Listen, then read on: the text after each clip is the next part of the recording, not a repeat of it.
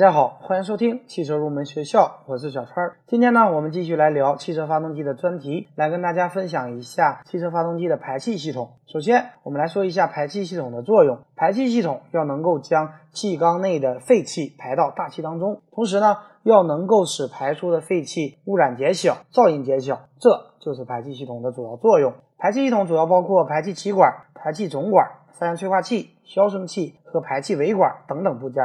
下面呢，我们就按照结构一一的展开来为大家讲解。首先来说一下排气气管，排气气管和发动机的缸体相连，将各个气缸的排气集中起来导入排气总管。但是由于各个气缸排气的距离比较近，如果它们之间产生相互干涉或者废气回流现象，就会影响发动机的整体的排气顺畅度，进而呢影响动力的发挥。因此，排气气管在设计过程当中要遵循以下几个原则。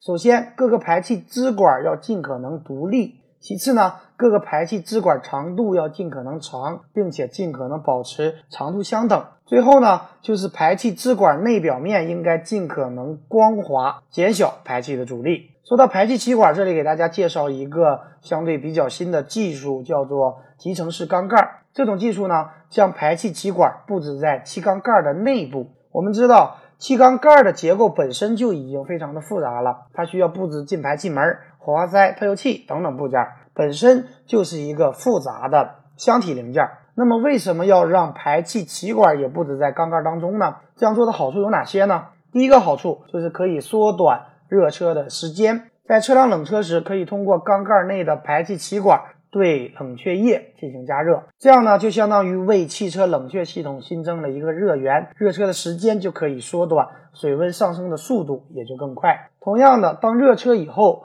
冷却液又可以为车辆的排气起到降温的作用。当排气温度降低之后，尾气中的污染物的含量也会降低。而对于涡轮增压的发动机来说，排气温度降低也会带来一定的好处。由于推动涡轮的废气温度降低了，所以涡轮增压值就可以适当的提高，这样呢，动力可以带来一定的提升。所以整体来讲，将排气气管集成在缸盖当中，虽然可以带来一定的好处。但是由于结构非常的复杂，在设计和制造工艺上都有比较高的一个要求，所以现在并没有广泛的应用开来。不知道在未来这项相对比较新的技术能否得到进一步的发展。第二个部件，我们来说一下三元催化器。三元催化器是安装在汽车排放系统当中最重要的机外净化装置，它可以将汽车尾气排放的一氧化碳、碳氢和氮氧化合物等有害气体。通过氧化还原反应转换成无害的二氧化碳、水和氮气，从而呢实现环保的功能。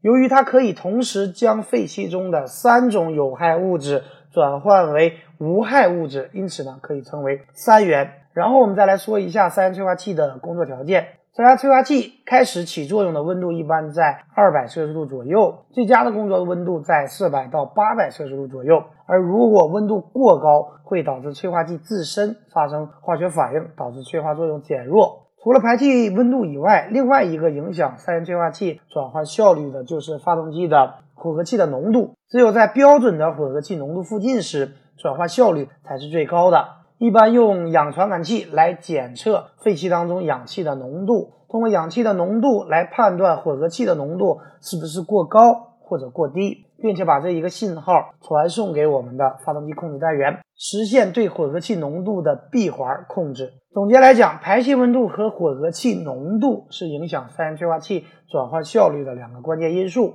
大家在用车的过程当中，应该听说过这样的一种说法，叫做三元催化器中毒。这里呢，就跟大家来说一下三元催化器为什么会中毒。第一个原因就是油品不合格。现在的汽车都要求采用无铅汽油，同时呢，汽油中的硫和磷的含量也不能够超标。如果我们添加的油品指标不合格，这些铅呐、硫啊覆盖在催化剂表面，就会妨碍它和有害气体发生氧化还原反应。进而呢失去催化的作用，进而导致三元催化器中毒。所以，我们汽车油箱口盖上都会明确标注添加无铅汽油。另外呢，也建议大家到大一点的加油站加油，因为特别便宜的燃油有可能存在某一个指标超标的情况。除了这个原因以外，比方说长时间怠速运转或者拥堵严重、不完全燃烧产生的大量的一氧化碳。也可能会导致三元催化器中毒失效。还有比方说大油门冷车启动或者发动机混合气过浓，都可能导致三元催化器工作不良。还有一个原因，比方说我们现在使用的乙醇汽油，由于乙醇汽油具有一定的清洗作用，清洗下来的积碳或者没有完全燃烧的颗粒进入到催化器，也会影响我们三元催化器的寿命。最后呢，我们来说一下三元催化器的维修和保养。首先来说一下如何检测三元催化器的性能。第一个方法呢，相对比较简单，大家自己呢也可以进行检查，可以用一个橡皮锤。轻轻地敲打三元催化器，听一下有没有咔啦声，并感觉是否有碎东西掉落的声音。如果有这个异响，就说明内部的催化物质已经破碎剥落，那么就必须要更换三元催化器了。这个方法虽然简单，但是只是一个粗略的方法。对于三元催化器更常见的故障就是堵塞。检查三元催化器是否堵塞，我们自己就做不了了，需要专门的仪器来进行检测。这里呢，简单的跟大家来介绍一下，如果大家感兴趣，可以跟我联系。第一个方法就是用压力表测量排气背压，通过排气背压来判断排气系统是否堵塞。第二个方法呢，就是通过尾气分析仪测量尾气的含量，通过尾气含量是否超标来判断三元催化器的性能，也可以通过两个氧传感器的电压波形来进行分析判断。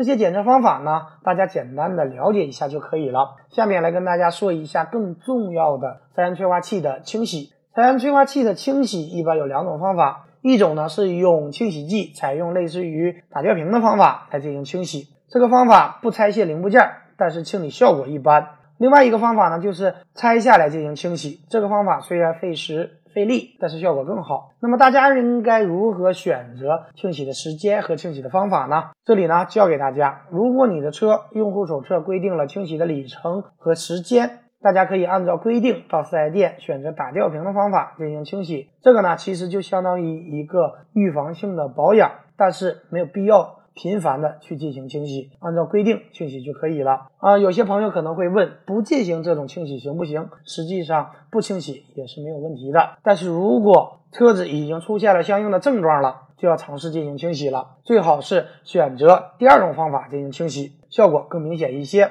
但是车子不出现相应的症状。不要采用第二种方法进行清洗，这一点大家要注意一下，因为乱清洗不如不清洗，所以大家要知道如何选择清洗的时间和方法。关于三元催化器，这里就给大家讲这么多。第三个呢，我们来讲一下排气系统消声器。首先来说一下为什么要安装消声器。汽车发动机的排气具有一定的温度和压力。这表明排气是具有一定的能量的。另外呢，由于排气的间歇性，在排气管内也会有排气压力的脉动，这就会产生一定的噪音。而消声器的作用就是允许气流通过的同时，又能够有效的阻止和减弱噪音向外传播。最后一个部件，我们来说一下尾管。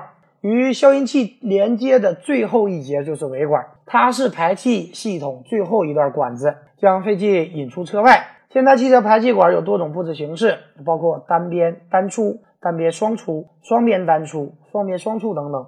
汽车尾部的排气管布置在一侧，由一个排气管排出，这就是单边单出；布置在一侧，有两个排气管排出，就是单边双出。尾部排气管布置在左右两侧，分别由一个排气管排出，就是双边单出；而布置在两侧，有两个排气管排出，就是双边双出。一般来讲，双边排气管比单边排气管在高速时的噪音更低一点，而单边双出相对于单边单出在低转速时的噪音也相对更低一点。